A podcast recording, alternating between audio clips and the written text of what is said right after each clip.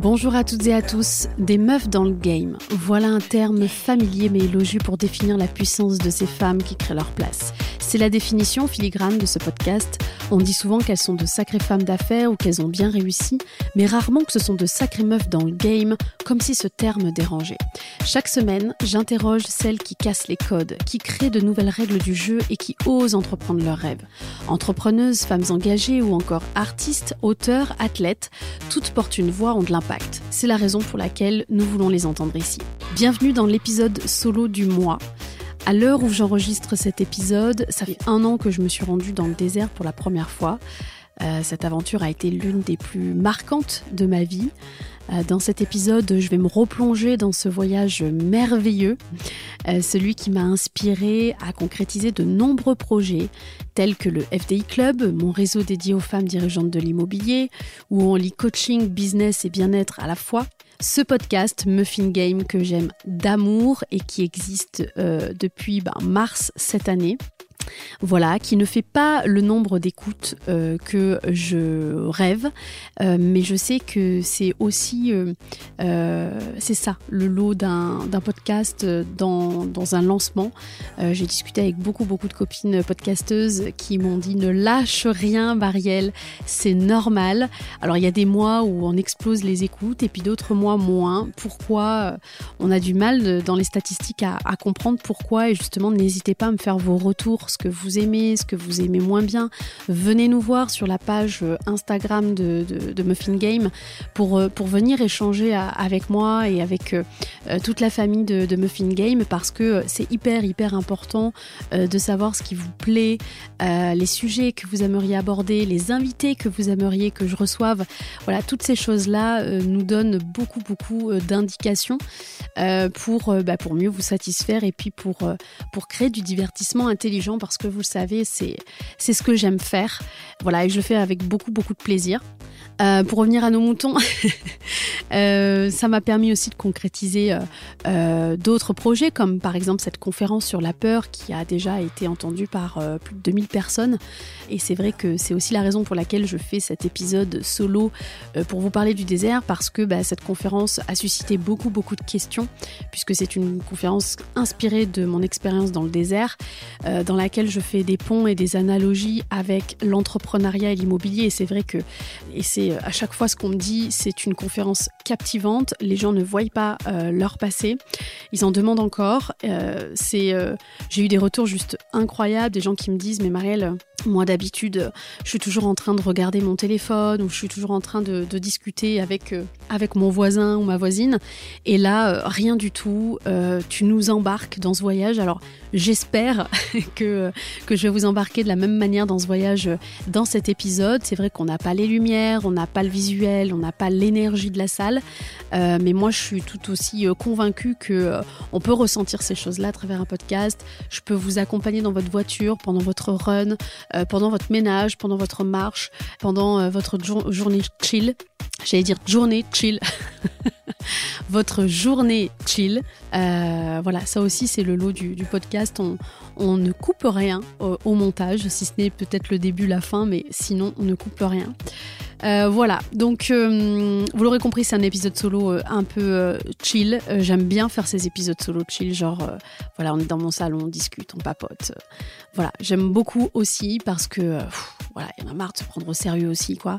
Donc c'est pas parce que je fais des vidéos sur du développement personnel où on parle mindset, on parle aussi de choses très très bah, très très engageantes. c'est clair, c'est tous les sujets de mes coachings. On peut aussi, euh, voilà, se mettre en mode chill, continuer à apprendre, mais euh, voilà, tranquille. Donc voilà pourquoi je fais cet épisode solo. J'ai eu euh, bah, à la suite de cette conférence beaucoup, beaucoup de questions.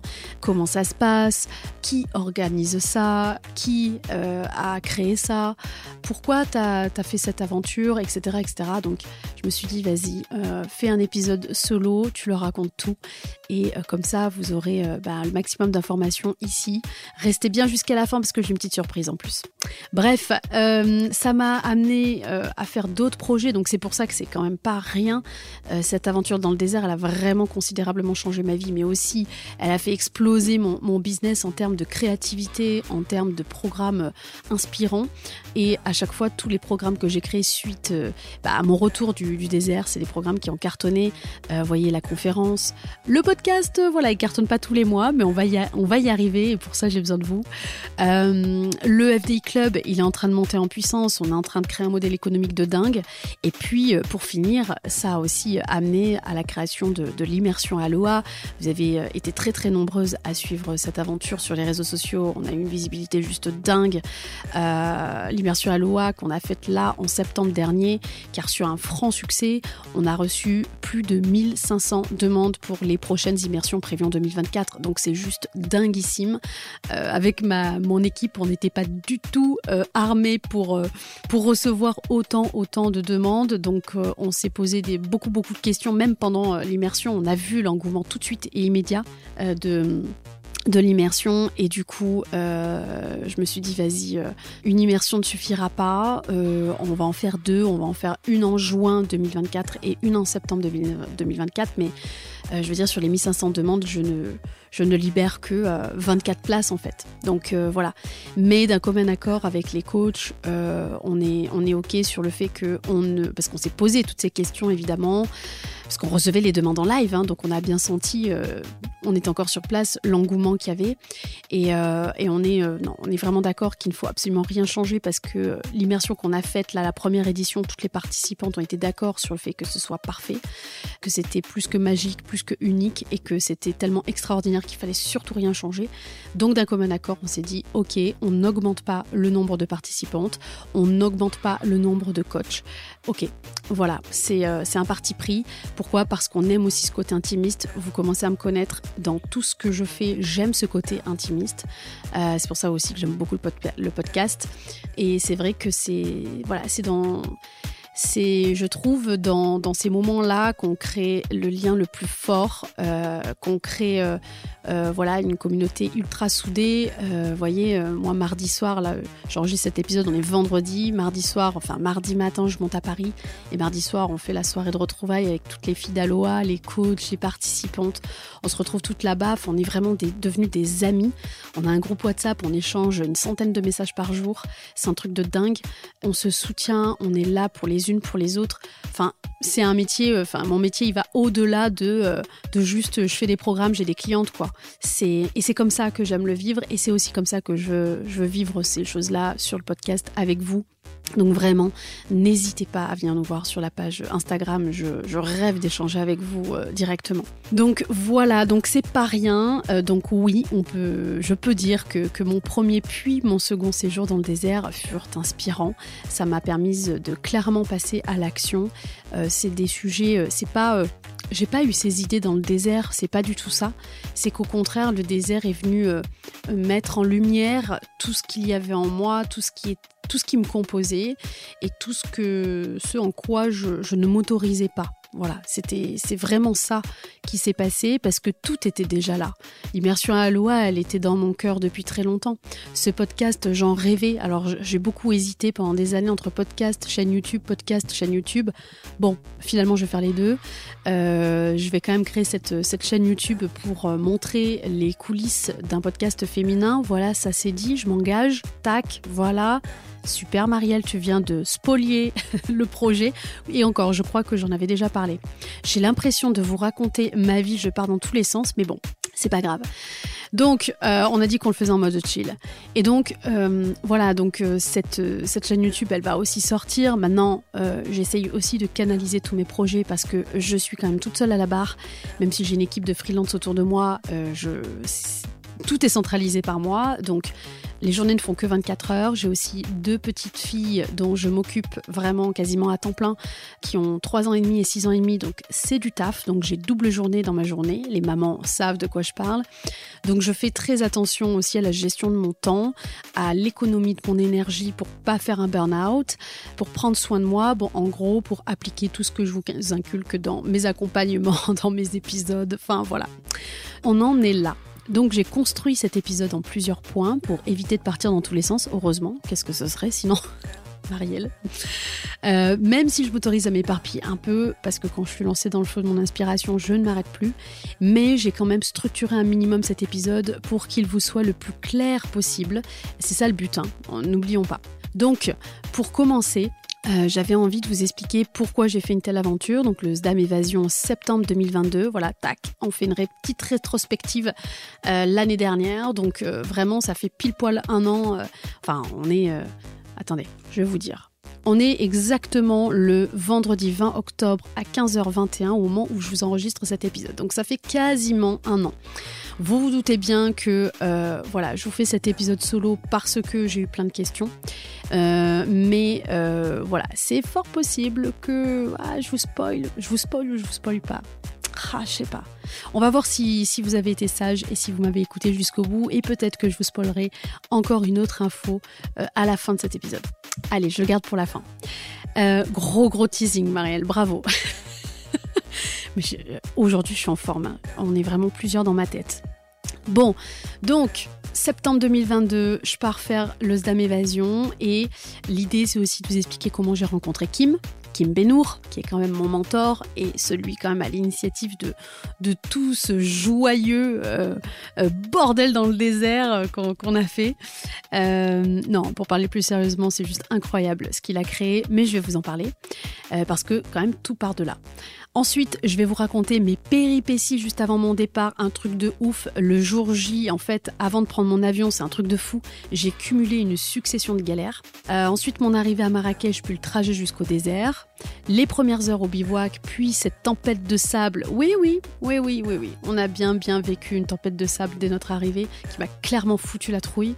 Euh, je ne vais pas spoiler tous les challenges pour notre mental que Kim nous fait vivre sur place, mais je vais vous détailler quand même le quotidien, une journée type. En gros, au milieu du désert du Sahara. Ensuite, je vais vous parler aussi de l'ascension de la dune la plus haute du désert, donc la dune du Zahir. Et puis mon retour progressif à la civilisation, qui n'a pas été très très simple pour moi, je vais, je vais vous expliquer. On finira par les effets bénéfiques que cette évasion a eu dans ma vie et dans mon entreprise, et puis je vous parlerai du Sdam Fest que j'ai fait en février dernier, donc de cette année, parce que oui, je suis un peu devenue accro au désert, je le reconnais, si c'est la première fois que vous nous écoutez, bienvenue sur Muffin Game, le podcast qui vous aide à prendre votre place. Un épisode par semaine sort chaque mercredi si vous aimez être boosté par nos échanges inspirants. Et si cet épisode vous a plu, n'oubliez pas de vous abonner sur la plateforme que vous utilisez et suivez-nous sur la page Instagram Muffin Game si ce n'est pas déjà fait. Waouh, presque 14 minutes d'introduction. Bon ben voilà, euh, je ne sais toujours pas faire euh, court. Euh, ça c'est fait. vous avez été, vous, êtes déjà très très courageuse de rester. mais je sais pas pourquoi, j'ai envie de rire aujourd'hui, mais vraiment, ça me fait rire. Voilà, je me dis, mais vous avez écouté quand même une intro de 14 minutes, c'est quand même ouf. Donc, je vais pas, je vais pas le faire languir plus longtemps. Je vous embarque avec moi dans ce voyage direction le désert du Sahara. C'est parti.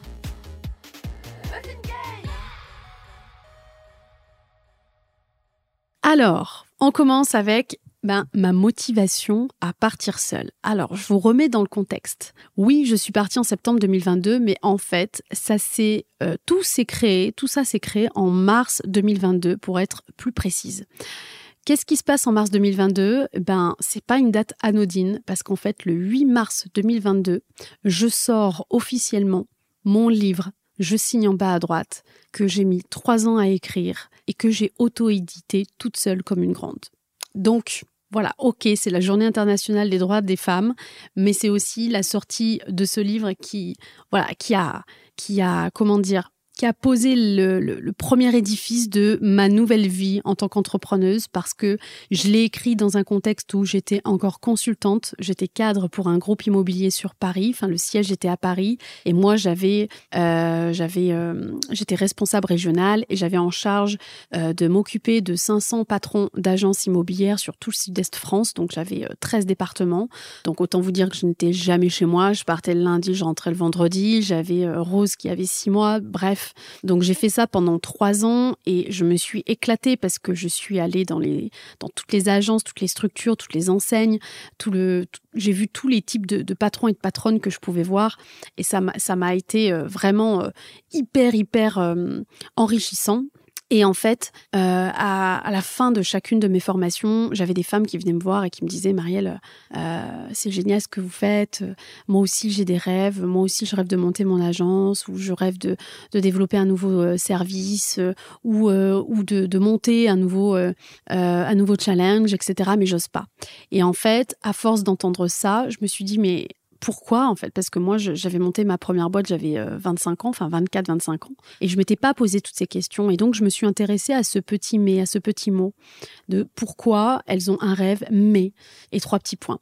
Et euh, en fait, c'est là que j'ai découvert bah, les conditionnements, les injonctions, euh, tout ce que les femmes ne s'autorisaient pas à vivre. pourquoi euh, pourquoi c'était ancré dans notre société patriarcale, etc., etc. Et je me suis euh, prise de passion pour ce sujet. J'ai senti que ça faisait boum boum dans mon cœur, que, euh, que vraiment c'était quelque chose qui pouvait autant m'émouvoir que me révolter et je me suis dit là il y a un truc. Euh, je ne suis pas insensible à ce à ce sujet. Je ne suis pas insensible à ces femmes qui viennent me voir avec euh, avec des étoiles plein les yeux et qu'elles repartent frustrées. C'est insupportable pour moi vraiment. Et je me suis posé la question de euh, comment je pouvais les aider parce que avec le poste que j'avais c'était pas du tout possible puisque j'étais dans une structure où c'était relativement politique. On nous disait presque ce qu'on devait dire et pas dire. Donc c'était pas l'endroit et euh, je sais pas instinctivement euh, je me suis pas posé un milliard de questions. Je me suis dit bah le livre c'est un, un, bon format euh, parce que je peux continuer à, à, si, à, à sillonner les, les routes du sud-est de la France euh, toute la semaine. Et je peux à la fois écrire mon livre le soir quand je rentre à l'hôtel que j'ai fini de traiter mes mails. Enfin voilà. Ça a commencé comme ça sans trop sans trop, euh, avec pas plus d'ambition que, ça, en fait, d'aider celles que, que je croise sur ma route. Et euh, forcément, ça a nécessité que je structure mes pensées, que je réfléchisse sur le sujet, que je fasse beaucoup de recherches, que j'interroge des gens, etc., etc. Et euh, c'est devenu mon sujet, c'est devenu mon engagement, c'est devenu mon pourquoi, le sens à tout ça. Et je ne m'attendais pas du tout à ce que ce livre finalement change ma vie et que, eh bien, quand il est sorti, eh ben, j'ai tout plaqué, j'ai quitté mon job et je me suis dit, c'est tellement un sujet qui me qui m'habite. Euh, je veux en dédier mon activité. Et donc, j'ai quitté ce super job qui, sur le papier, était euh, parfait. Euh, je pourrais vous en faire un épisode de ça parce que c'est un vrai, vrai sujet.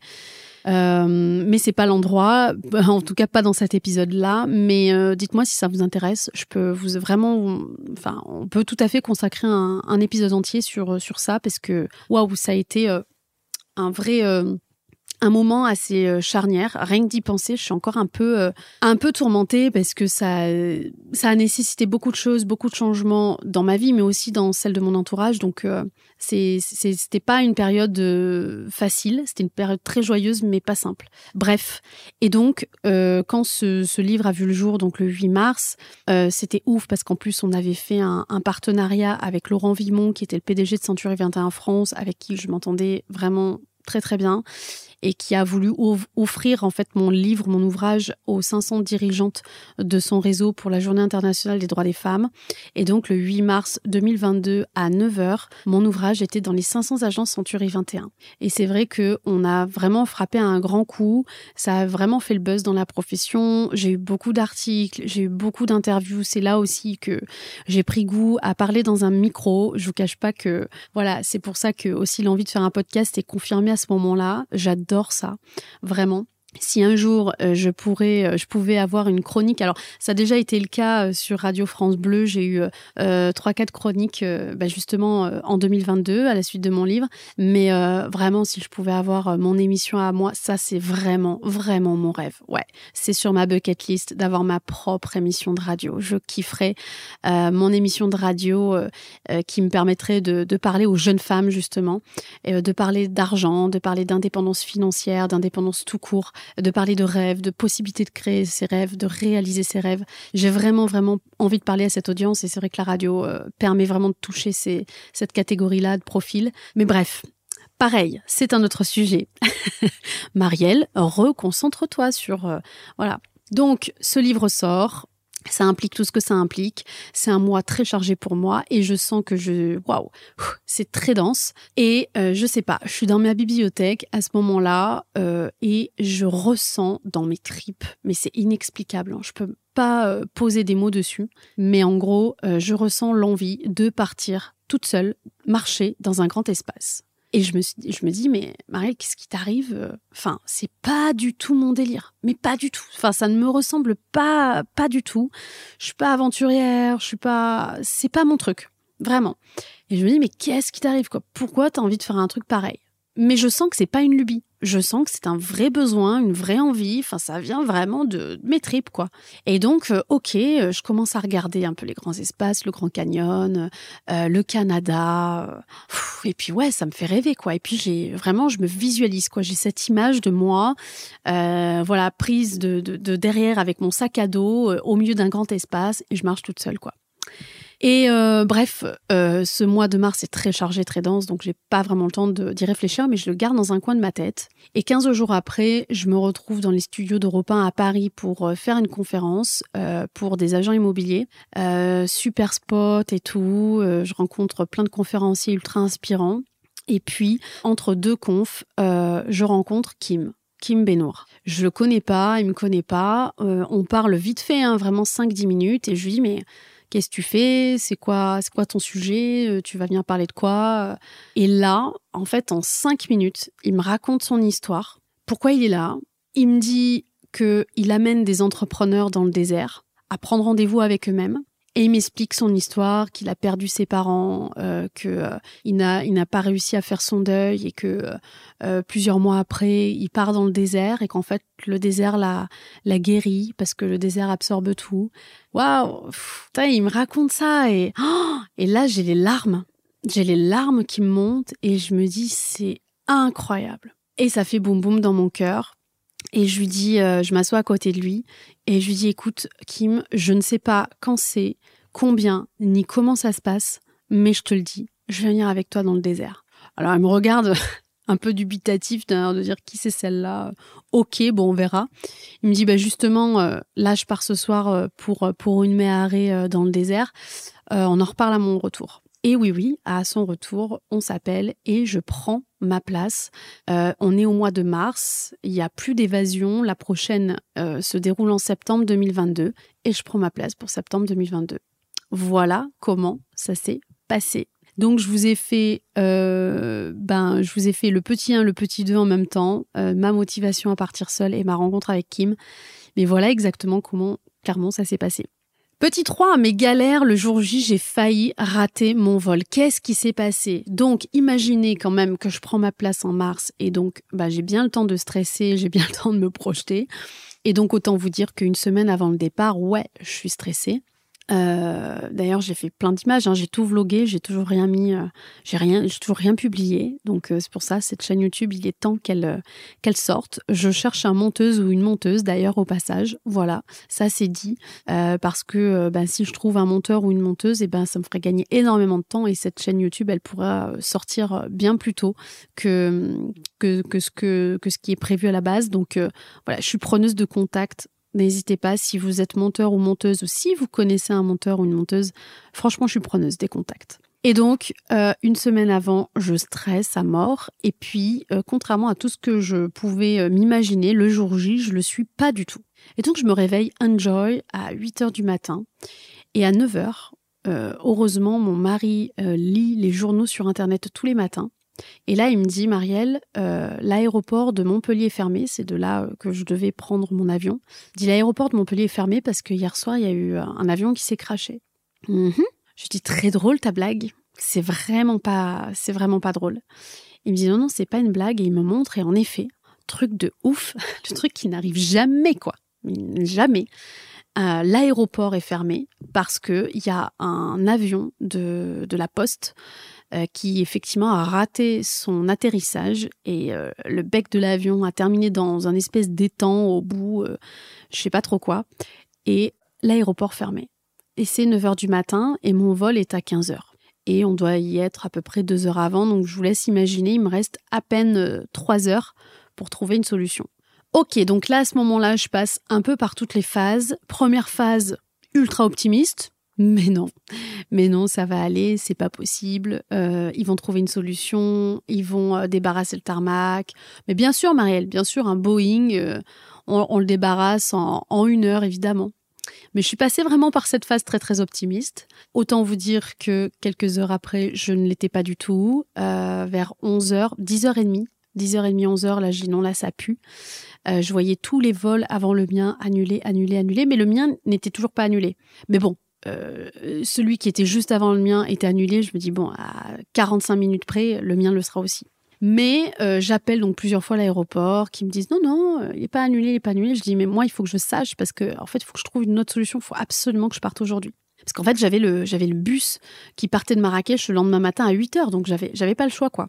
Et de là, donc, je passe par une autre phase. Euh, putain, fait chier. Euh, voilà, je me suis préparée pendant autant de mois, et puis euh, tout ça pour rien. J'en ai marre. Je pars plus. Ça m'a saoulé.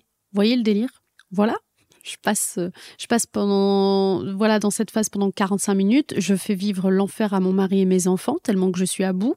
Je suis vraiment au bout de ma life. Et puis, euh, mon mari me motive. Et là, je passe par une troisième phase. Et celle-là, c'est, il n'y a pas moyen. Mais il n'y a pas moyen. Je vais partir. Je suis déterre. Je pars coûte que coûte. Donc c'est vraiment l'énergie du désespoir ça ressemble un peu à ça.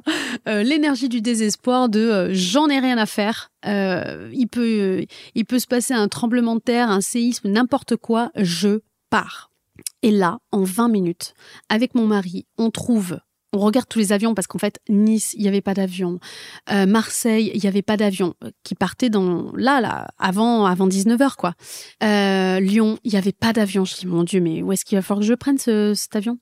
Dieu merci, on en trouve un à Paris, Roissy ou Orly, je sais plus. Bref, on s'en fout. je trouve un, un avion à Paris et là, je me dis, ouais, mais attends, il faut que je trouve un train qui parte à la bonne heure et tout. Oh, je trouve un train qui part, donc moi, j'habite à 3 minutes de la gare, et je trouve un train qui part de ma gare, genre dans 30 minutes. et là, branle-bas de combat, bim bam boum, je prends mon billet de train, euh, je prends mon billet d'avion pour Paris et en 30 minutes, je pars. Et il m'arrive un truc que, voilà, qui m'arrive jamais, enfin, que je ressens jamais d'habitude. J'arrive à la gare de, Montélimar pour prendre mon train et je sais pas pourquoi, donc j'ai plus de réseau.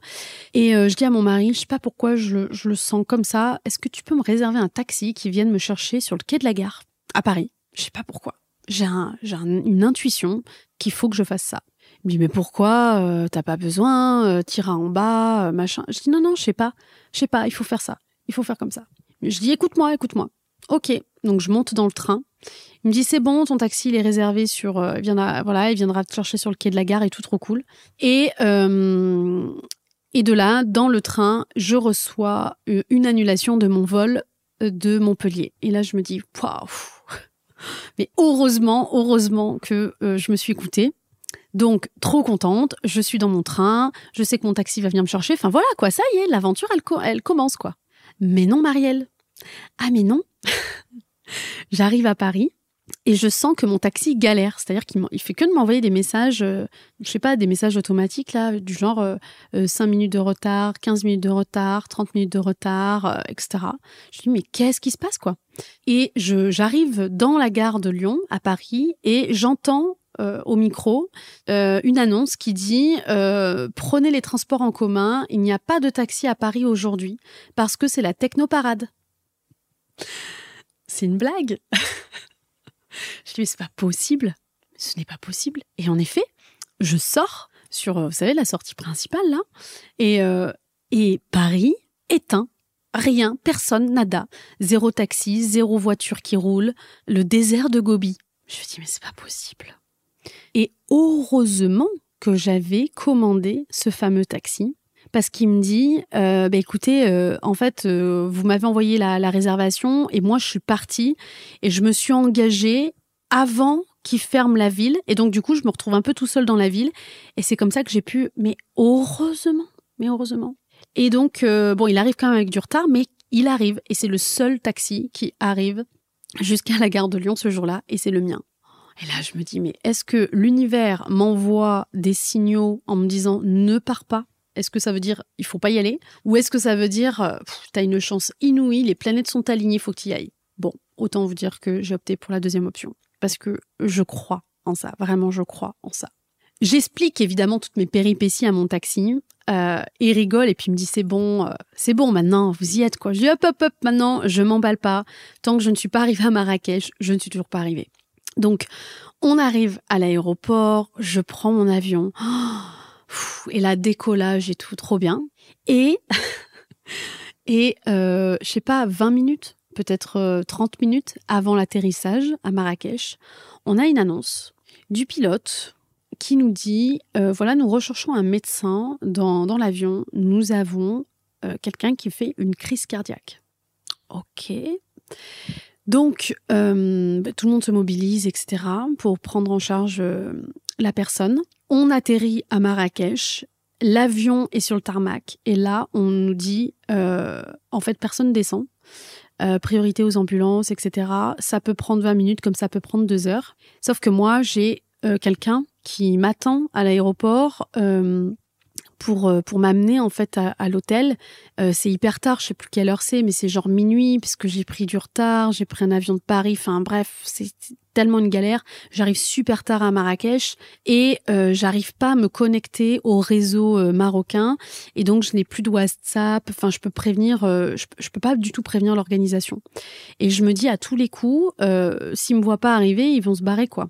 Bref, donc je suis bloquée dans cet avion sur le tarmac et on ne peut pas, on peut pas descendre. Résultat, on descend 45 minutes après avoir atterri et la personne qui devait me prendre en charge m'avait attendu. Trop bien. Donc j'arrive à 1h du matin à l'hôtel et là on est sur le point numéro 4 qui est mon arrivée à Marrakech et mes premières impressions. Donc on arrive dans ce riad euh, en plein dans Marrakech. Autant vous dire que je suis tellement heureuse d'être enfin arrivée. J'ai l'impression d'avoir déjà fait le tour du désert avant même d'être arrivée, tellement que mon périple a été mais fatigant. Euh, et euh, ça a été les montagnes russes en termes d'émotions. Depuis 9 heures du matin, j'en peux plus. Et j'arrive là-bas, j'explique évidemment toutes mes péripéties au groupe, aux premières personnes du groupe que donc je découvre, puisque je rencontre Karl, le photographe, je rencontre Bouchra, je rencontre, enfin je rencontre voilà une bonne partie de, des participantes et des participants. On fait connaissance, je mange un petit bout et puis euh, dodo parce qu'on va pas beaucoup dormir. Euh, on va se lever à 6 heures du matin et moi je tiens absolument à prendre une douche, me laver les cheveux puisque c'est la dernière de la semaine étant donné que on n'aura pas d'eau dans le désert. Donc, euh, à 6 heures, je me lève, je fais mon pactage, je prends ma douche, je me lave les cheveux, on fait un bon petit déjeuner, puis nous voilà partis. Euh, on a un petit bus qui nous attend avec Kim à l'intérieur et euh, on part pour direction le désert. On arrive sur le point numéro 5 qui est le trajet jusqu'au désert, environ 14 heures de route. Donc c'est parti, l'aventure commence, on rencontre donc les autres euh, participants et participantes qui logeaient dans un autre hôtel. Donc le groupe est au complet, euh, on est sur un petit groupe, on est au total 12 euh, je crois. on va être un petit peu plus après avec les Touaregs, mais nous avec l'équipe des coachs, on est je crois 10-12. Et donc on va, on va avoir au moins 12 heures de bus.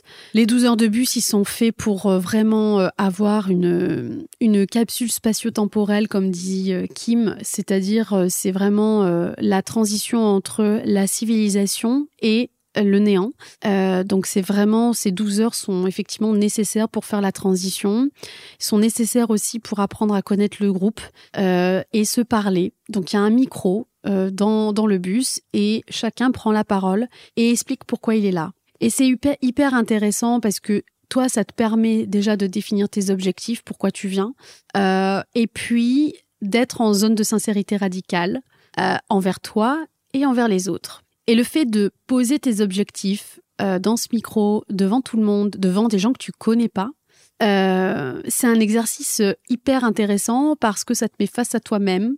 moi, je me souviens être montée dans le bus en disant non, mais moi, moi, je viens juste pour me faire vivre une expérience qui me fait peur, mais, mais sinon, j'ai rien à régler. Et puis, au bout de 5-6 heures à réfléchir, à regarder le paysage passer dans le bus, euh, ben, quand je prends la parole au micro, je me rends compte que j'ai deux, trois trucs à régler avec mes parents, j'ai deux, trois trucs à régler avec mon enfance, euh, j'ai deux, trois trucs à régler avec les projets que j'arrive pas à concrétiser parce que je m'empêche de les concrétiser, tout simplement. Tu vois le truc. Donc, euh, voilà, il y a l'aventure euh, commence déjà et puis ça fait son petit bout de chemin et puis on arrive euh, on arrive en fait à ce qu'on appelle les portes euh, les portes du désert, enfin oui, les portes du désert pour ensuite nous rendre dans l'âme du désert. Donc en fait, à ce moment-là, on fait évidemment plein plein de pauses, on achète des dates, c'est trop cool. Et à ce moment-là, on arrive dans un petit village qui s'appelle, j'espère que je le prononce bien, excusez-moi si je l'écorche, on arrive à Mamid El Gizlan. Euh, c'est vraiment ce, petit village qui est aux portes du désert, avant d'arriver dans l'âme du désert. Et euh, là, le bus ne peut plus avancer, donc on a des 4x4 qui nous attendent.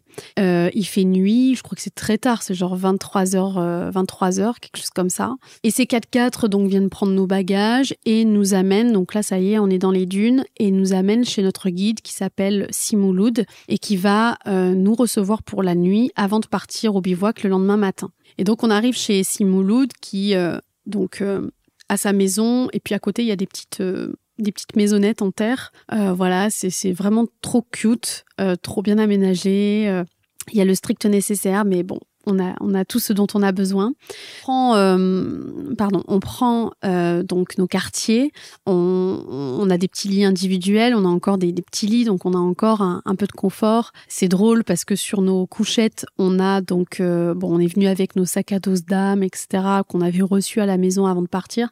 Et puis on a sur nos couchettes un, truc de, de papier WC avec un briquet d'âme. Et je me dis c'est c'est quoi ça?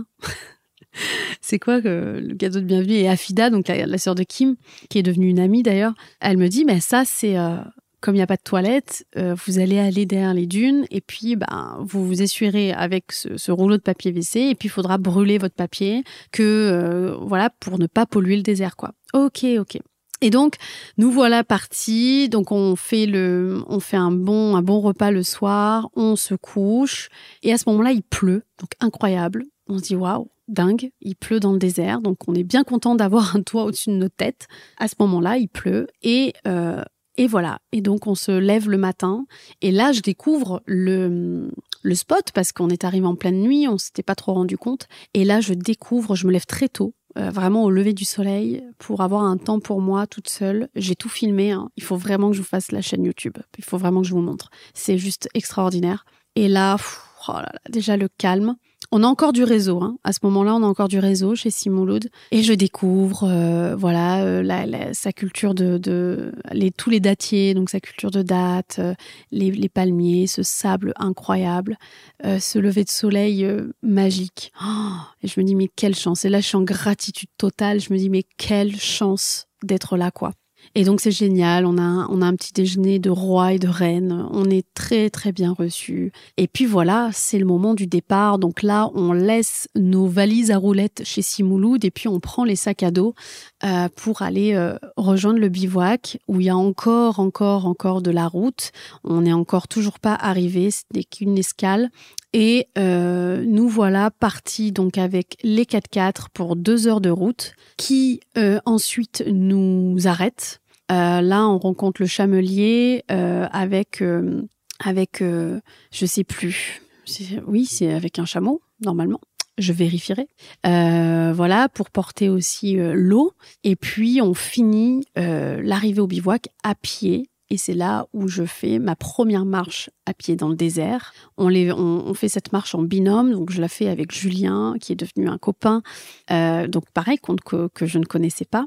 Euh, on fait cette première marche, et là, j'ai cette photo. Karl donc, c'est une photo que je montre hein, quand je fais la conférence sur, euh, sur la peur. J'ai cette photo où Karl prend, nous prend en photo dès les premières minutes de cette marche et c'est exactement ce que j'avais visualisé en mars 2022 où je m'étais imaginé partir marcher seul dans un grand espace. Et ben Karl fait exactement cette photo que j'avais dans ma tête. C'est juste incroyable. Et on me voit de dos avec Julien, avec mon sac et ma gourde et au milieu du désert.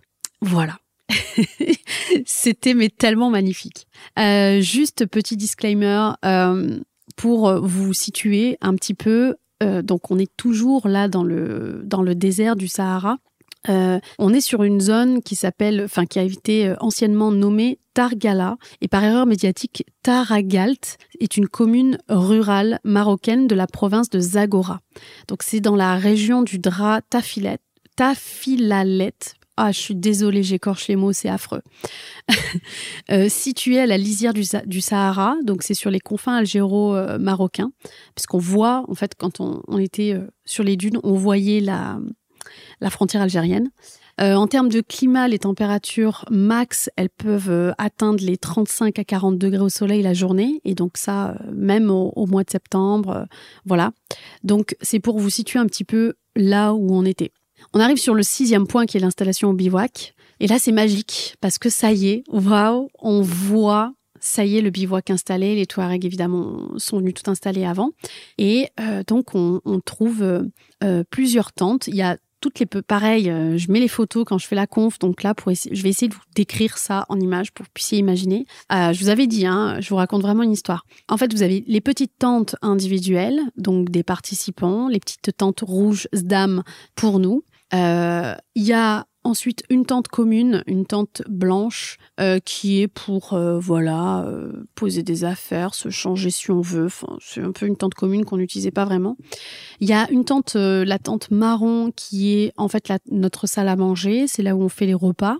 Et puis il y a une autre tente blanche où celle-là c'est pour faire la lecture, voilà, se poser faire une petite sieste si on veut, se mettre à l'abri du soleil parce qu'en fait il n'y a pas d'ombre. Donc les tentes elles sont juste indispensables pour avoir aussi de l'ombre. Et puis derrière, euh, il y a un petit campement pour les Touaregs qui se sont fait leur, euh, leur coin à eux. Donc faut savoir que euh, il n'y a pas grand-chose, c'est-à-dire que les Touaregs ont amené des citernes d'eau pour boire et uniquement pour boire et pour pour pour faire à manger si besoin, mais vraiment c'est uniquement de l'eau pour boire. On n'a pas du tout d'eau pour se laver, on ne se lave pas. On, nous avait demandé euh, dans nos pactages à prendre des lingettes. Donc moi j'ai pris des les lingettes de mes filles, des lingettes de bébé, au moins pour euh, pour me nettoyer euh, ben, sous les aisselles, les, parties génitales, les pieds, enfin voilà. Je m'étais hyper bien équipée en termes de vêtements, c'est-à-dire que j'avais acheté des t-shirts en laine de mérinos, c'est-à-dire que euh, c'est des t-shirts qui qui euh, c'est des ouais c'est du tissu textile euh, du du tissu textile. N'importe quoi. Du textile technique. Voilà c'est ça que je voulais dire. Qui ne qui permettent en fait de ne pas euh, on peut transpirer, mais il n'y a pas d'odeur parce que évidemment, j'ai pas pris un t-shirt par jour, vous vous doutez bien, ni une paire de chaussettes par jour. Donc, euh, pour éviter les odeurs malodorantes, ben, euh, je crois que j'avais pris trois t-shirts pour la semaine. Et puis beaucoup de choses en laine de mérinos parce que mine de rien, le soir il fait très froid et que bon, ben, on avait un sac de couchage et au moins, ben, j'avais mon leggings en laine de mérinos avec mon t-shirt à manchon col roulé en laine de mérinos et franchement, ça a fait le taf, je n'ai pas eu froid une seule seconde. Et la journée, j'avais mon leggings de sport avec euh, mes chaussettes techniques. Franchement, elles étaient top. Euh, et puis, euh, et puis mes, mes t-shirts voilà, technique. Euh, franchement, c'était parfait. Beaucoup, beaucoup, beaucoup de crème solaire.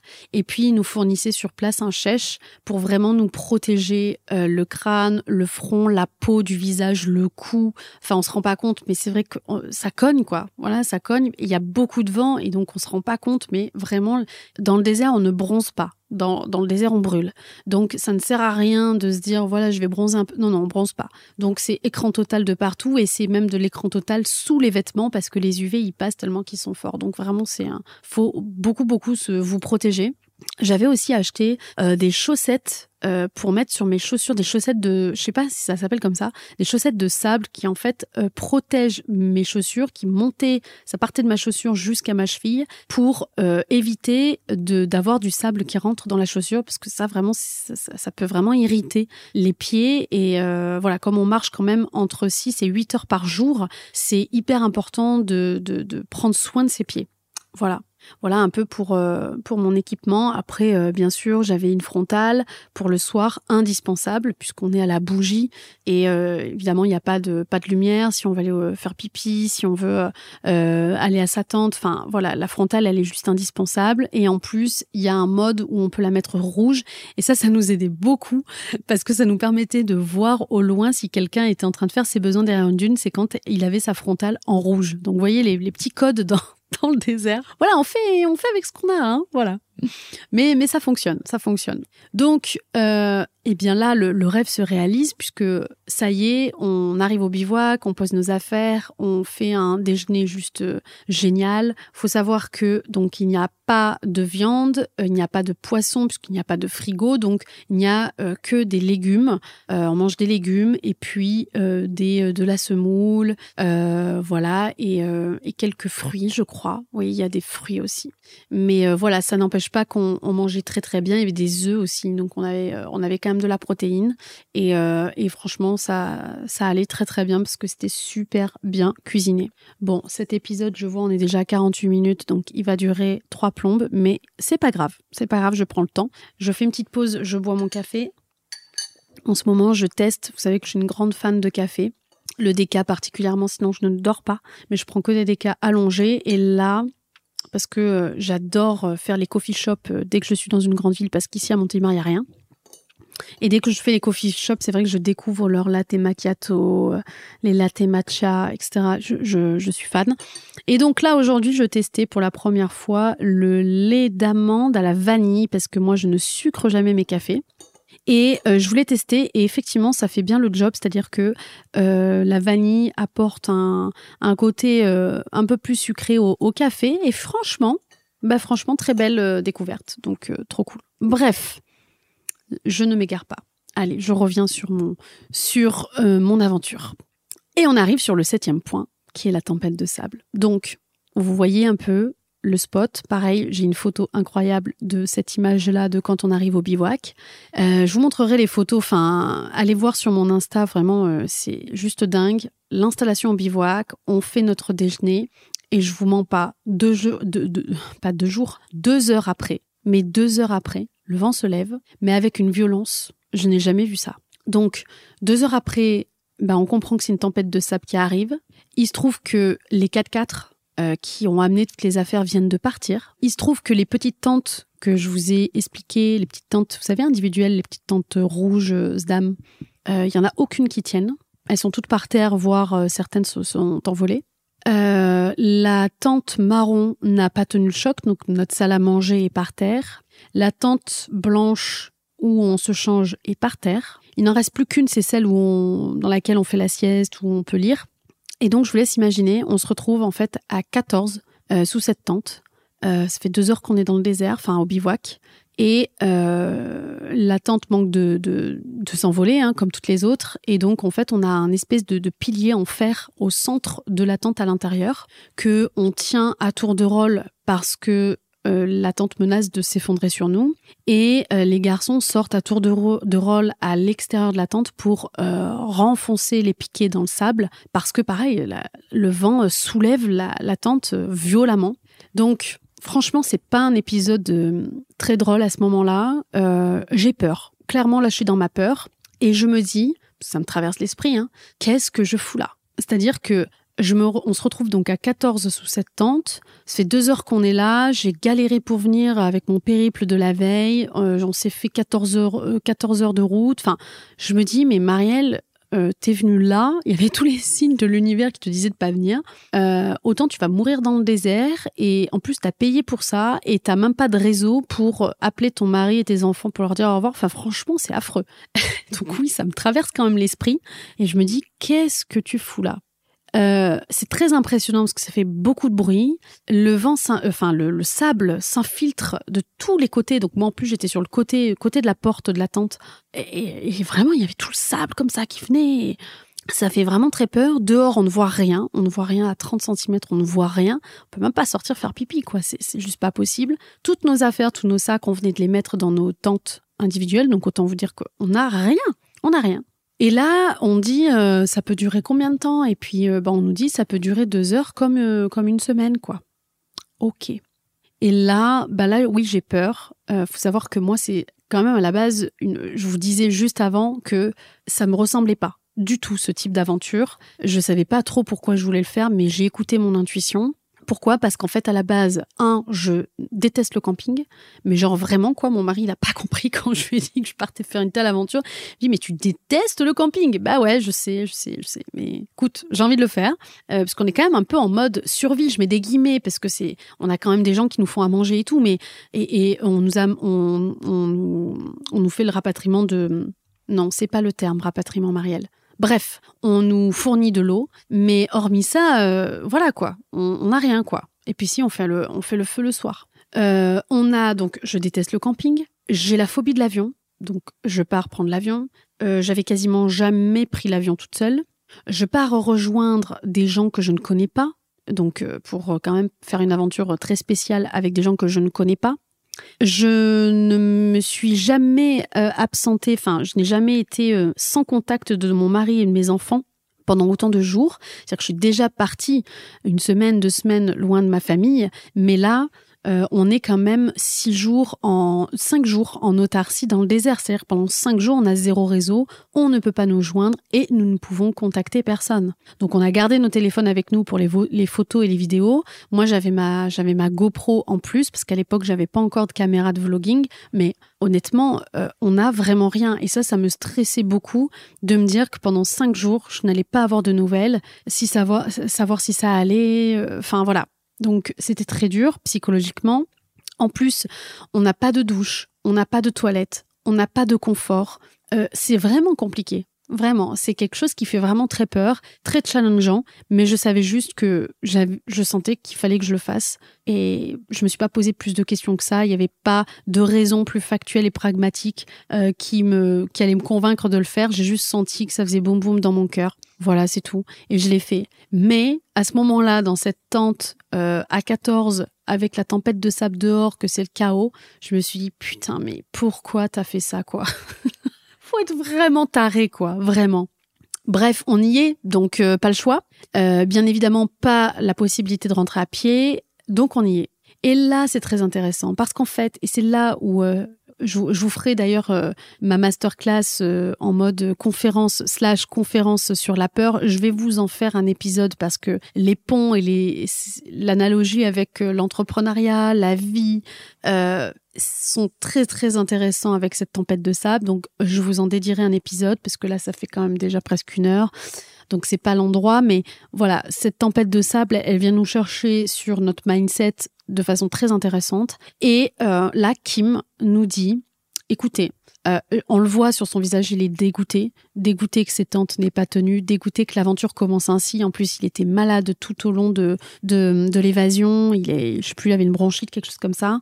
Euh, bref, on se retrouve sous cette tente. Et je me souviens qu'il avait un, un visage vraiment très euh, bah, très inquiet et aussi un peu euh, en mode vénère. Euh, et il nous dit, écoutez, c'est simple. Euh, il en va de, de la responsabilité, chacun et individuellement, pour que cette aventure, elle continue. Donc, vous avez la responsabilité, personnellement, de venir contrôler et maîtriser cette, euh, ce, ce cerveau qui s'agite, parce que oui, dehors, c'est le chaos, dehors, ça fait peur, et que là, le cerveau reptilien, il est en mode survie, euh, danger de vie ou de mort, euh, faut prendre la fuite. Voilà, la peur nous habite et il nous dit s'il y en a un qui flanche là, sous cette tente, dans le groupe, l'aventure s'arrête parce que ça va faire paniquer tous les autres. Ok, le truc il est posé. Et là, on se dit bon, ok, moi ça venait de me traverser l'esprit tout ce que je viens de vous dire. Et là, je fais ok, bon ben voilà, c'est que tu devais être là pour vivre ça. Expérimente. Dehors, c'est la merde, c'est le chaos, tu sais pas pour combien de temps ça va durer. De toute manière, t'es là, tu peux pas faire autrement. Qu'est-ce que tu peux faire ou penser Qu'est-ce que tu peux penser pour pour arrêter ce cerveau qui s'agite, ce mental qui s'agite et créer une sécurité intérieure alors que dehors c'est le chaos? Comment tu peux créer du confort dans l'inconfort? Et je peux vous dire que de l'inconfort dans une tente euh, à 14, de l'inconfort on en avait. Ah oui, de l'inconfort on en avait. Donc, comme quoi c'est possible.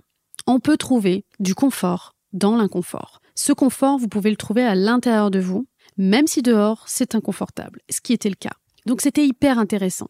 Et on s'est dit, ben, de toute manière, il faut amener de la nourriture factuelle et rationnelle à notre cerveau pour qu'il puisse se calmer. Et on s'est dit, ben, il y a les Touaregs avec nous, ils sont dans cet élément, ils vivent dans, cet élément depuis toujours. Euh, donc, tant qu'on ne voit pas de signes d'inquiétude sur leur visage, on n'a pas de raison de s'inquiéter. Et ça, c'était un ancrage. C'était un premier ancrage qui, effectivement, voilà, on les regardait faire, ils étaient dehors, pas inquiets, normal. Eux, pour eux, c'était normal. Euh, ça va passer. Et, euh, et on s'est dit, OK. Et là, en fait, on a débloqué déjà un premier point de pression où, OK, on n'est plus autant agité. Et en fait, quand tu n'es plus autant agité, c'est à ce moment-là que tu trouves de la clarté, que tu, que tu vois les choses de façon réelle et pas sous le prisme de ta perception qui est la perception de la peur. À ce moment-là, tu flippes ta mère. T'as juste envie de prendre tes jambes et de te barrer en courant, clairement. Donc, à ce moment-là, tu peux pas avoir euh, un, bon état d'esprit pour affronter ce qui se passe. Quand tu lèves ce point de pression et que tu enlèves l'agitation et que tu crées ce, ce, calme intérieur, cet apaisement intérieur, faut imaginer dehors. C'est comme ça en fait, hein.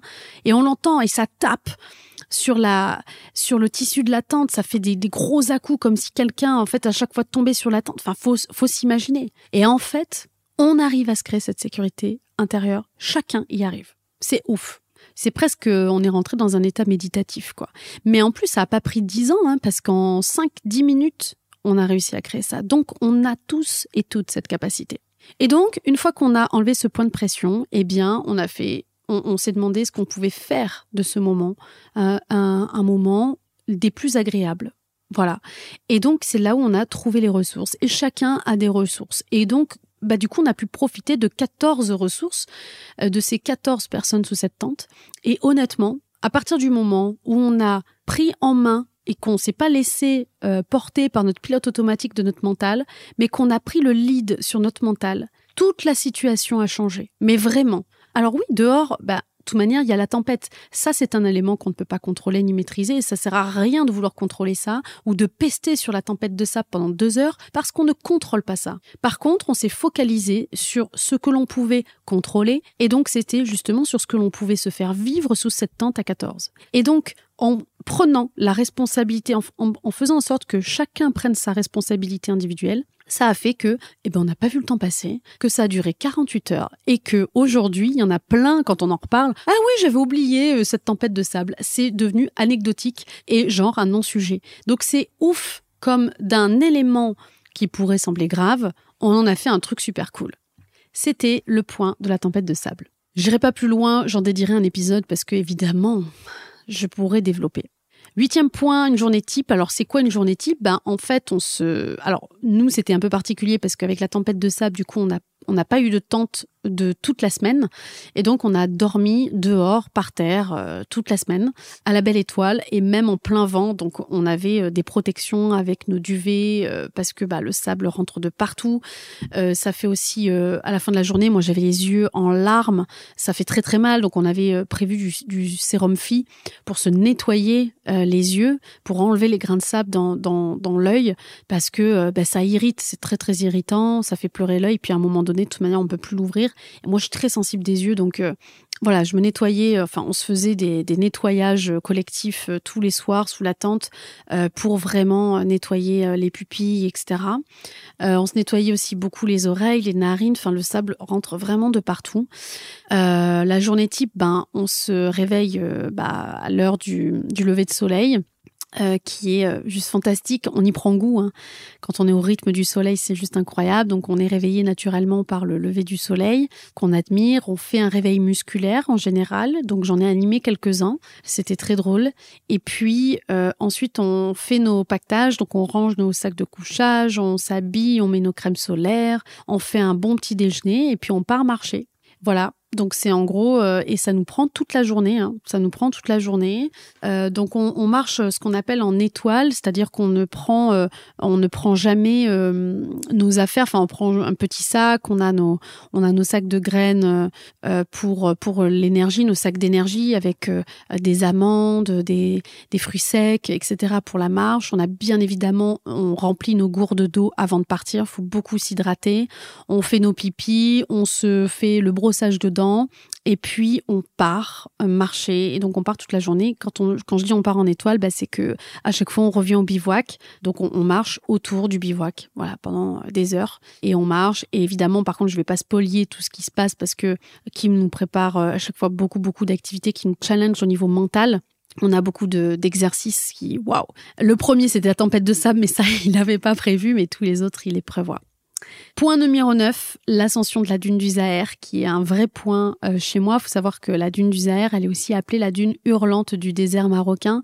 Euh, quand on est en haut de cette dune, ben, c'est de là d'ailleurs qu'on voit euh, la frontière algérienne. Une dune hurlante, pourquoi? Parce que c'est vrai que le vent souffle énormément là-haut et donc c'est vrai que ça fait un, bruit particulier.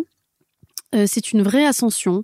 Euh, on nous lève à 4-5 heures du matin euh, et puis on, on, part marcher pendant des heures. Cette ascension est assez longue. On y va tranquillement. Euh, pourquoi? Parce que l'idée c'est d'apprécier chaque pas. Euh, d'apprécier le chemin.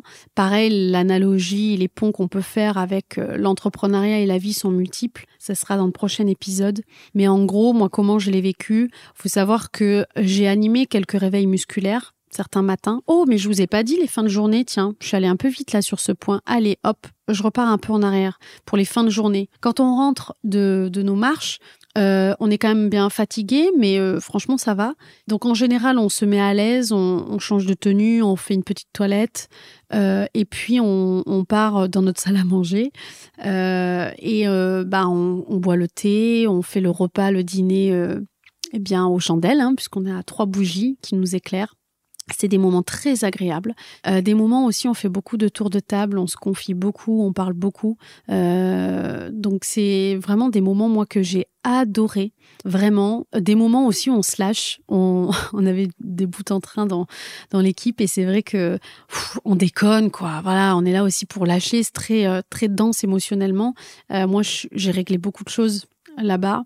J'ai laissé euh, là-bas beaucoup de choses et en rentrant, j'ai mis en place beaucoup de choses. Donc c'est ce qui a fait que cette année 2023 a été très dense. Elle a, elle a été remplie de succès et de victoires personnelles parce que vraiment, je vous jure, moi, le désert a changé ma vie depuis que je suis entrée du désert. Je m'autorise absolument tout. C'est d'ailleurs le petit mot que j'avais lu en arrivant en haut de la dune du Zahir que Kim m'avait laissé le matin et que j'avais découvert euh, en arrivant là-haut. Et c'est un ancrage que je me suis créé. Il m'avait dit, Marielle, euh, autorise-toi absolument tout ce que tu veux. Et c'est vrai que depuis, je m'autorise absolument tout ce que je veux. C'est pour ça que ça a boosté mon, ma boîte d'une façon euh, incroyable parce que je me suis autorisée à faire des projets que, que, bah, je m'empêchais de faire parce que peur du regard des autres, peur qu'on me juge. Franchement, j'ai J'en ai pris tellement plein la figure euh, au collège ou même dans ma vie professionnelle. J'ai tellement été critiquée et jugée. Et en fait, maintenant, mais fuck, je m'en fous. Je m'en fous. Vous pouvez me critiquer, vous pouvez me dire ce que vous voulez. Je peux ne pas vous plaire, mais je m'en fiche parce que je suis tellement heureuse. Là, tous les projets, tous les programmes, tout ce que je crée, je dis à chaque fois, je suis comme à la maison, je suis chez moi, c'est mon espace, c'est mon monde, avec les gens qui font partie de mon monde. Mais je me régale. Ma vie a vraiment changé et mon activité fait que aujourd'hui j'ai même plus la sensation de travailler quoi. C'est un truc de malade. L'effort je le sens plus. Bien sûr que je travaille, mais je ne ressens plus cet effort de travail parce que tout ce que je fais je le kiffe. C'est un réel plaisir. Voilà, là ça fait euh, plus d'une heure que j'enregistre ce podcast, mais c'est voilà pour moi c'est pas du travail quoi. Donc c'est bref. Donc tout ça pour dire que euh, c'est des moments très, agré très agréables. Euh, on fait un feu, en général, après, une fois qu'on a fini de, de, manger, on fait un feu. Alors, je tiens aussi à préciser qu'il n'y a pas d'alcool, il n'y a pas de soda. Euh, Voilà. Et euh, ça fait vraiment du bien parce qu'on est vraiment là pour se faire du bien à notre corps, à notre tête, à notre esprit. Et ça fait beaucoup, beaucoup de bien. C'est très agréable. Et puis, on finit la soirée autour du feu. Bon, nous, on n'avait pas de tente pour dormir. Donc, on dormait tous autour du feu. Et puis, voilà, on s'endormait en se racontant des histoires. Et bon, en général, on faisait pas long feu, hein, c'était le cas de dire. Euh, on s'endormait quand même assez tôt parce qu'on était claqués. Et puis, de toute manière, qu'on allait être réveillé euh, par le soleil. Voilà. Euh, pour revenir à la dune du Zahir, donc j'ai animé quelques réveils musculaires et en fait un des matins on a fait une petite compétition parce qu'on était des compétiteurs et on avait trop envie de, faire des jeux où on pouvait gagner et on fait un jeu un matin et en fait sans m'en rendre compte je, m'étais brûlé le dessus des pieds puisque comme euh, comme je suis je, bah, je l'ai fait pieds nus. Voilà. Grosse erreur. Donc sur les tapis. Et en fait, je me suis brûlée vraiment euh, tout le dessus des pieds. Et euh, ça, c'était genre, je crois, le deuxième jour. Donc en fait, tous les matins, je devais faire mes bandages pour bien protéger le dessus de mes pieds. Parce que comme on marchait beaucoup dans la basket, avec le sable, la transpiration, enfin voilà, pour que je ne souffre pas des pieds. Et en fait, ce matin, de l'ascension de la dune du Zahir. On nous réveille vers 5 heures. Et comme on dort dehors, bah, ça prend un peu du temps quand même de, ranger tout le, tout le pactage. Et puis, euh, c'est un truc bête, mais si vous allez aux toilettes en même temps que tout le monde, euh, vous pouvez mettre genre 40 minutes pour aller aux toilettes. Parce qu'en fait, quand vous allez à la première dune, s'il y a quelqu'un, vous faites quoi? Bah, Vous allez à la deuxième dune. Mais s'il y a quelqu'un, bah, vous allez à la troisième et ainsi de suite. Et quand vous avez une heure pour vous préparer et qu'on est 14, bah, autant vous dire que ce matin-là, j'ai mis 40 minutes pour aller faire un pipi, plus le rangement du pactage et, et me préparer moi. Et ben, il s'est passé ce qui s'est passé, c'est que ben, j'ai fait tout ça et la dernière chose que je n'ai pas pu faire, c'est mes bandages. Et donc là, c'est la première et, seule fois de, l'aventure où mon, mon, mental m'a lâché, mais clairement. Et euh, je, suis je suis partie vraiment du mauvais pied, quoi. Et, euh, j'avais pris tout, tout ce qu'il fallait pour faire mes bandages dans mon sac et je suis partie en pestant euh, parce que bah, je souffrais en fait dans, dans ma basket. J'avais, juste trop trop mal et euh, on partait en duo. En plus, euh, la frontale de, mon, de ma binôme ne marchait pas. évidemment, il y avait encore beaucoup de, beaucoup de vent, même s'il y avait plus de tempête de sable, ça soufflait à mort. faut imaginer le contexte, c'est-à-dire qu'on marche dans le sable, dans le noir euh, marcher dans le sable, c'est assez dur. Et en fait, on ne peut pas euh, appréhender les dunes qui arrivent. Donc, en fait, c'est vraiment un espèce de. Euh, là, vous voyez pas, je fais le geste, mais il y a personne en face de moi, c'est pas grave. Mais en fait, quand vous mettez vos pieds dans les dunes de sable, vous avez votre pied qui descend, l'autre pied qui descend. Et donc, c'est comme si vous montiez des escaliers, mais qui ne s'arrêtaient jamais. Et donc, c'est très, très fatigant. Et quand on n'y voit rien, qu'on prend du, qu'on mange du sable en pleine figure, en plein vent, qu'on est claqué, c'est nuit noire, et t'as mal aux pieds, et eh ben pendant une heure j'ai pesté. Mais je plaisante pas. Qu'est-ce que je fais là? Mais j'en ai marre. Mais putain. Mais pourquoi je suis venue là? Franchement, ça me saoule. Mais quelle idée de nous réveiller aussitôt? Nani nana. Et ma binôme qui était Estelle, Estelle, big up, je t'embrasse au passage. Elle me parlait, elle me parlait, elle était en boucle et tout. Et à un moment donné, je lui dis, écoute, Estelle, je suis désolée, tais-toi, tais-toi. Je là, je suis pas bien, j'ai pas le mental, je suis vénère, me parle pas. La pauvre.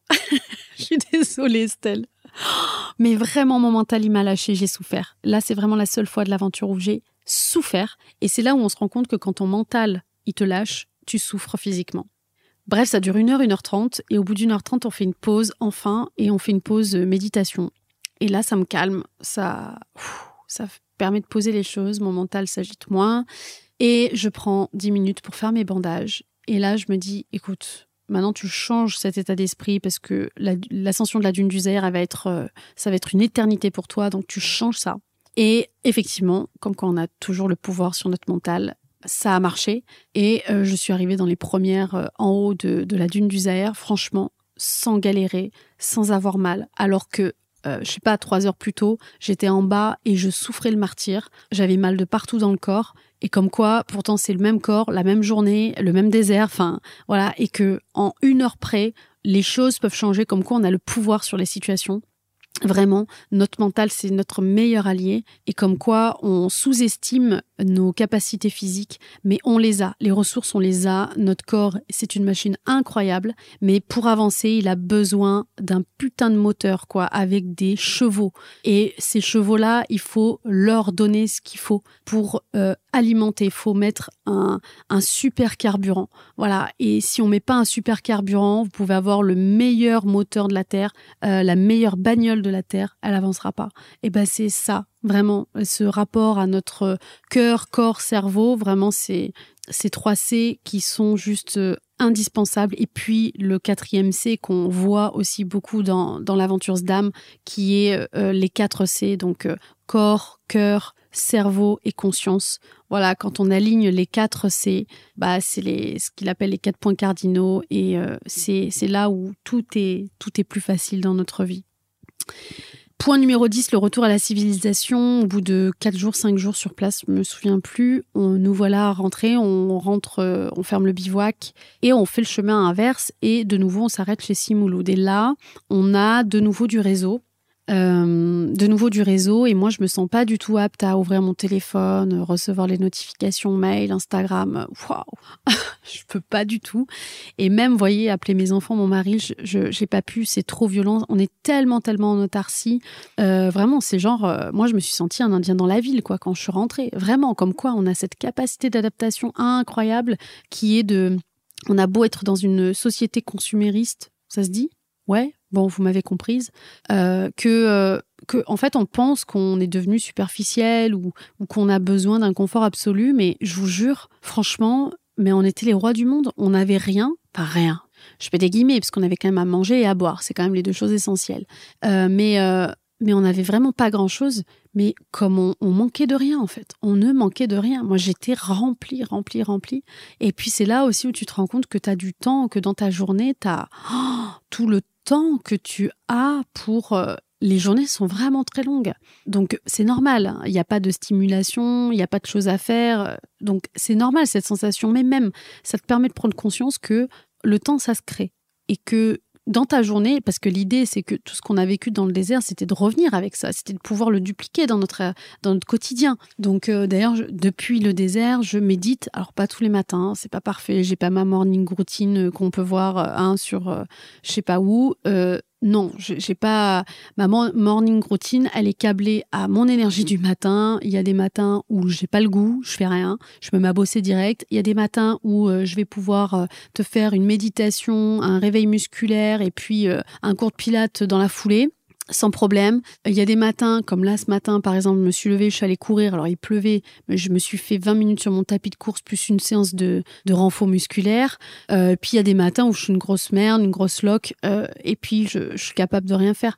Donc j'ai pas de morning routine euh, absolument euh, attitré. Je fais en fonction de mon énergie. En fait, j'honore et je respecte mon rythme parce que c'est ça aussi que je me suis aperçue dans le désert.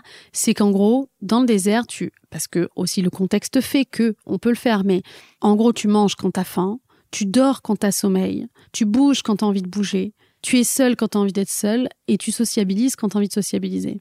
Et tu te rends compte que quand tu respectes ce rythme-là, mais comme tu es productif, comme tu es créatif, comme tu es clairvoyant, sur ce qui t'entoure, sur tes questionnements, sur, euh, sur euh, tes questions existentielles profondes. Mais c'est un truc de malade.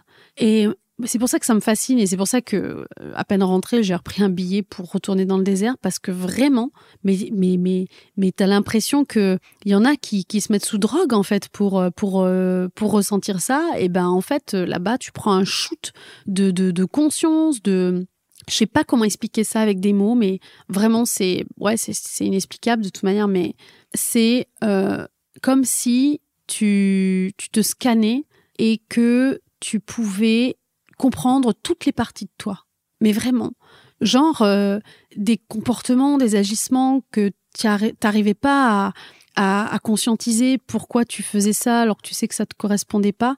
Là, d'un coup, c'est comme si tu avais euh, ouais. Voilà, ça y est, tu vois, tu vois, tu comprends, tu sais. Poum, c'est une évidence, c'est facile.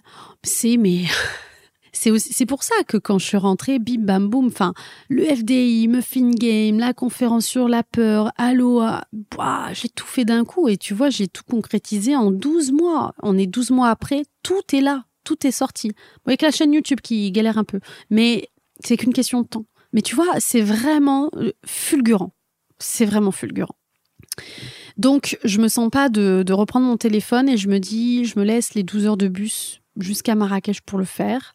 Et donc, c'est ce que je fais. Euh, j'arrive à l'hôtel, euh, bah, à notre à notre riad de de l'allée, hein, du, départ. Donc, c'est le même. Euh, j'arrive à notre riad et puis là, bah, forcément, les premières personnes que j'appelle, c'est mes enfants et mon mari. Et là, j'ai Rose au téléphone, donc ma fille aînée. Et le premier truc qu'elle me demande, c'est Maman, est-ce que tu euh, as vu les, les, couchers de soleil? Alors je dis Bah oui, oui, oui, bien sûr, je les ai tous, euh, tous regardés, évidemment. Mais elle me dit Oui, mais est-ce que tu as regardé les couchers de soleil assis en haut d'une dune, comme le fait le petit prince? Et j'ai adoré la l'image qu'elle qu'elle avait de ça parce qu'effectivement c'était vraiment ça. Tous les matins je regardais le, le lever et puis tous les soirs le coucher et c'était vraiment ça. Et, avec ses yeux d'enfant, je me suis dit, elle a tout compris. C'est, c'est philosophique, en fait. C'est, c'est cette unité avec les éléments qui nous entourent parce que nous sommes nous-mêmes un élément qui compose cette nature-là. Et que, en fait, il n'y a pas de séparation. C'est nous qui cultivons la séparation. Alors, désolé, euh, je vais un peu sur de la physique quantique, mais je vais vulgariser. Mais en gros, c'est, on voit toujours les choses de façon séparée. Tu vois, un exemple bête, il y a ta vie perso et ta vie pro mais en fait c'est pas il y a pas ta vie perso et y a ta vie pro il y a ta vie en fait il y a ta vie et dans ta vie il y a plusieurs sphères mais toutes ces sphères sont interdépendantes. Toutes ces sphères sont interconnectées. Tu le vois bien que quand t'es pas bien dans ta vie perso, ça touche ta vie pro. Quand t'es pas bien dans ta vie pro, ça touche ta vie perso. Donc on voit bien que le mur que nous on essaye de mettre entre toutes ces sphères-là, il n'existe pas. Il n'existe pas. Et donc, quand tu comprends que tu es une partie intégrante de cette nature, que tu es une composante de cette nature, tu te sens relié aux éléments et donc c'est ce qui fait effet miroir, tu te sens extrêmement relié à toi, extrêmement connecté à toi. Et ces moments assis en haut des dunes comme le fait le petit prince, c'est clairement ce que j'ai vécu chaque jour, c'est un état méditatif et c'est à ce moment-là que la clarté est là. C'est à ce moment-là que chaque question, j'ai la réponse, que dans la réponse, je comprends le pourquoi du comment et que tout est clair, tout est évident parce que on vient brancher cette prise de je me connecte à ma à ma prise à moi, à qui je suis moi. Parce que dans, la, dans le monde dans lequel on vit, on se sent ultra connecté, mais on se sent ultra connecté à l'extérieur, mais pas à l'intérieur de nous. Et tout le monde m'a dit, ah, t'es allé dans le désert pour déconnecter. Mais non, c'est tout l'inverse. Je suis partie dans le désert pour me reconnecter à ma prise essentielle, qui est moi. Sans tous les stimuli, sans tous les parasites qu'il y a autour. Bien sûr qu'après, le monde est comme il est et que on se doit de vivre dans ce monde-là. Mais ce que je veux dire, c'est que quand tu sens l'unité et plus la séparation, quand tu nourris l'unité, plus la séparation, tu es dans un, un endroit, un espace d'amour infini. Et c'est comme ça que eh ben, tu peux t'émouvoir d'un joli coucher de soleil, que tu peux euh, euh, t'enjouer d'une conversation profonde avec ton voisin, ta voisine, et hum, c'est exactement ce qu'on a vécu. C'est de la physique quantique, c'est chimique, c'est biologique, c'est tout ce que vous voulez. C'est comme ça qu'on fonctionne. Et je trouve que de se faire vivre des expériences comme celle-là, ben, c'est nécessaire pour notre survie, pour notre espèce, pour euh, notre développement personnel, mais aussi notre développement professionnel. Moi, c'est intimement lié et c'est là où justement, pareil, notre entreprise, s'il y a des entrepreneuses qui m'écoutent, euh, notre entreprise n'est pas séparés de nous. Euh, on dit souvent, il y a mon entreprise, il y a moi, mais encore une fois, cette entreprise est une partie intégrante de toi. Et quand on comprend que ta boîte, c'est le prolongement de qui tu es, si toi tu ne vas pas bien, ta boîte, elle ne peut pas bien aller. Et on voit bien que à chaque fois qu'il y a des problèmes de croissance, qu'il y a des problèmes de développement, qu'il y a des problèmes qui n'arrivent pas à être solutionnés, c'est parce que toi, tu ne, tu ne te positionnes pas comme étant la solution au lieu de chercher des solutions extérieures. Et c'est hyper, hyper intéressant de le vivre dans le corps parce qu'on est souvent que dans sa tête. C'est aussi pour ça que je l'ai fait, c'est parce que j'avais envie de me former, entre guillemets. C'est, moi, c'est mes formations à moi. Hein. Il y en a qui partent faire des, des stages, des, des, des, cours d'école. Je ne juge absolument pas ça. Si c'est ce que vous avez besoin, mais vraiment faites-le. Moi, je sais que, et comme tout, toute la, tout, tout, le long de mon parcours, je suis une autodidacte, je suis pas allée longtemps à l'école, tu peux m'expliquer 20 fois les mêmes choses, je vais pas les intégrer comme euh, je les intègre dans une telle aventure. Tout ce que j'ai vécu là dans le désert m'a permis de prendre conscience de mes ressources, de mes capacités, de l'expérimenter et de l'intégrer à vie.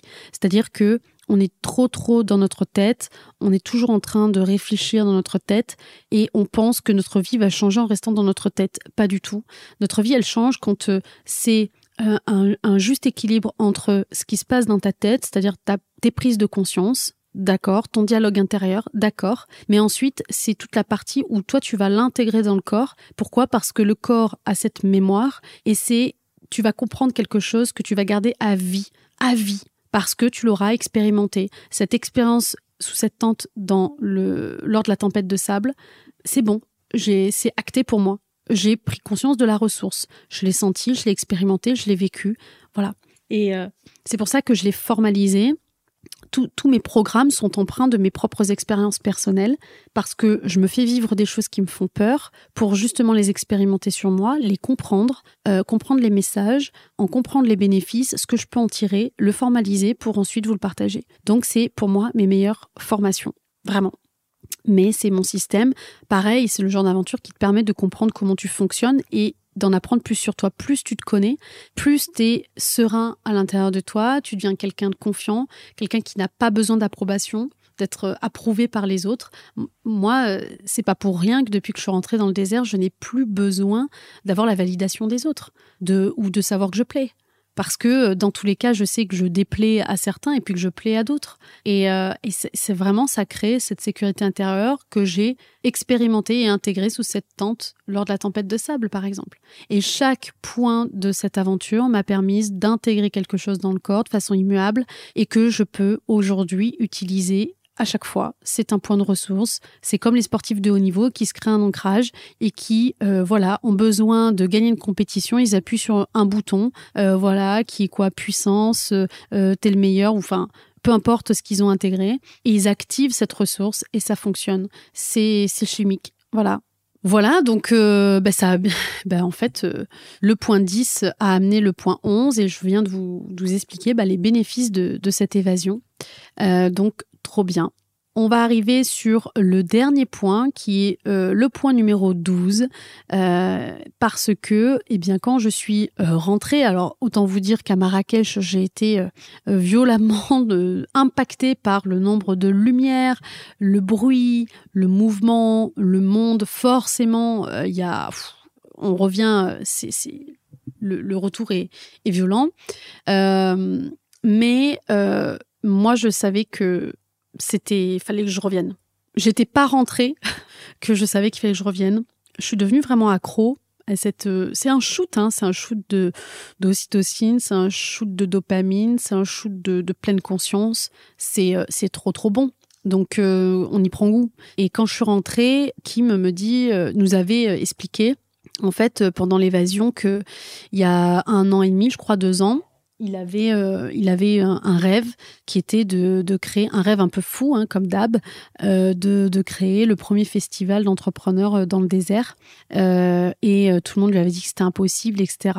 Et en fait, il nous dit pendant l'évasion, bah écoutez les gars, bah mon rêve, il va devenir réel, il va pouvoir se réaliser l'année prochaine. On fait la première édition, quoi. Et c'est en février. Et on était en septembre. Et j'ai dit bah trop bien, vas-y, j'en suis. Et donc, en fait, je suis rentrée chez moi et j'ai euh, j'ai de suite pris mon billet pour le Fest, qui était donc cette première édition qu'on a fait en février, qui était incroyable. Je vous explique quand même rapidement euh, ce que c'est. Euh, parce que le Zdamfest, eh ben, c'est quoi? Eh ben, c'est le premier festival entrepreneurial dans le désert du Sahara. C'est une expérience immersive pendant donc trois jours. C'est un accélérateur de déclic. Et puis, ça vous permet de vous connecter à des personnes extraordinaires. En gros, le contenu, c'est des conférences avec des intervenants euh, inspirants euh, sur euh, quatre axes. Tu as l'axe business, l'axe bien-être, argent et mindset. Tu as en plus des petits groupes avec d'autres experts, des experts liés au business et à l'investissement qui sont présents pour pour animer des tables rondes et des groupes de travail. Donc tu peux choisir en fait tes sujets, les experts auxquels tu veux aller, et toi ça te permet vraiment de développer tes activités sur des points vraiment précis et de faire presque du cas par cas. C'est vraiment des tout petits groupes de travail, donc tu peux poser toutes tes questions. c'est vraiment une safe place et et surtout ben tu as aussi des, des activités de bien-être. Euh, on a beaucoup de méditation, on a beaucoup de choses euh, et aussi des marches dans le désert, des marches qui sont juste indispensables pour structurer tes pensées et, euh, et créer du mouvement dans justement ce système de pensée. Et évidemment, euh, tout ce que l'on ne, voit pas, c'est les rencontres qui sont pas du tout anodines parce que quand tu vis une aventure comme celle-là, tu rencontres à la fois ben, les intervenants, mais aussi les participants. Et ce ne sont que des entrepreneurs qui viennent du monde entier, qui ont monté des trucs de malades, qui ont des visions incroyables. Enfin, je veux dire, euh, et pourtant, même si on a passé trois jours ensemble, bon, on était nous une centaine d'entrepreneurs, eh ben on n'a même pas pu discuter avec tout le monde parce que ben ça passe très vite. Donc faut vraiment optimiser et faut être très très clair avec ses objectifs avant de partir parce que sinon tu peux t'éparpiller et que finalement trois jours ça passe très vite. Et donc faut être au clair avec euh, tes besoins avant de partir, tes attentes, euh, comment tu vois les choses et euh, au moins cibler bah, les personnes en priorité avec qui échanger. Donc voilà, le Sdamfest, c'est ça. Euh, c'est pas du tout les mêmes conditions que le Sdam Évasion que je viens de vous expliquer parce que euh, bah déjà il y a beaucoup plus de monde, donc euh, c'est pas là on, dort pas dehors avec des tentes. Là on est dans un campement en dur, donc c'est des petites maisonnettes un peu comme chez Simouloud avec des, petites maisons en terre. Donc c'est aménagé, il y a des cuisines, des équipes. Euh, voilà, on a beaucoup de tapis dehors, on vit beaucoup dehors, les conférences se font dehors. Bon, nous, pendant le Sdamfest, il a plu. Mais, euh, mais voilà, c'est lors du désert, le, le, la pluie. Donc, euh, on voyait tous, les, tous les Marocains hyper, hyper heureux de cette pluie, forcément, dans ces, dans ces moments de sécheresse. Et donc, euh, donc voilà, on est quand même très très à l'abri. C'est pas du tout les mêmes euh, conditions. Il y a des très très belles soirées le soir. On a de la musique, on danse. Enfin, c'est trop trop sympa. Euh, vraiment, c'est une autre ambiance. Voilà, c'est une autre ambiance que le SDAM Évasion, qui est plus sur un travail d'introspection personnelle, intimiste. Euh, là, on est sur euh, clairement, euh, je viens chercher des réponses pour mon business, des réponses pour moi, mais vraiment beaucoup pour mon. C'est axé vraiment business. Donc donc voilà et puis, euh, bah, les synergies que vous faites, les rencontres, les opportunités que vous créez, elles sont juste incroyables. Euh, moi, en rentrant du Sdamfest, eh ben, j'ai euh, recruté deux personnes de plus dans mon équipe de freelance. Donc, c'est quand même pas rien. Donc, aujourd'hui, je travaille avec ces deux personnes et d'autres personnes m'ont amené des contacts, notamment ben, Alice Ramé, par exemple, qui est venue sur le podcast, qui est, est championne de, tennis. et bien, clairement, c'est un contact grâce au Sdamfest parce que ben, j'ai rencontré Armel, dont sa meilleure amie eh ben, c'est Catherine Ramé, qui est aujourd'hui partenaire du FDI Club parce qu'elle est sophrologue et qui a une fille championne de tennis, Alice Ramé. Vous voyez?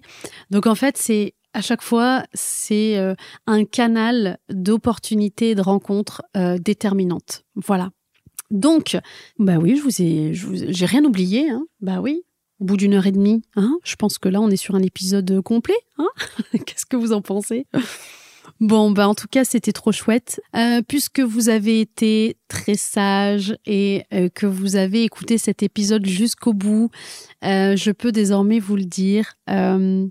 Forcément, je parle tellement du désert depuis que je suis rentrée que ça me semblait évident de recevoir sur le podcast celui qui, bah, qui est à l'initiative de tout ça, qui a, qui a cru en son rêve et qui euh, désormais amène des entrepreneurs dans le désert pour prendre ce rendez-vous avec eux-mêmes.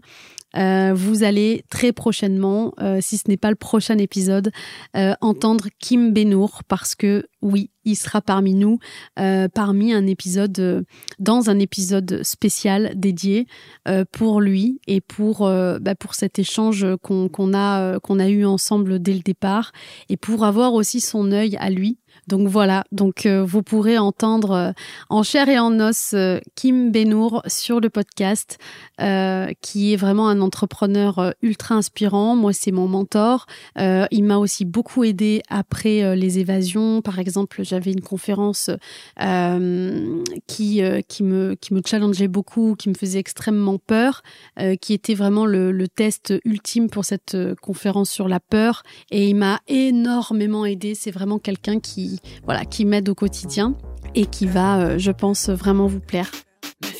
Voilà, merci de m'avoir écouté jusqu'au bout. Si le podcast vous a plu, prenez quelques minutes pour le noter 5 étoiles, puis déposer un commentaire, ça m'aide beaucoup.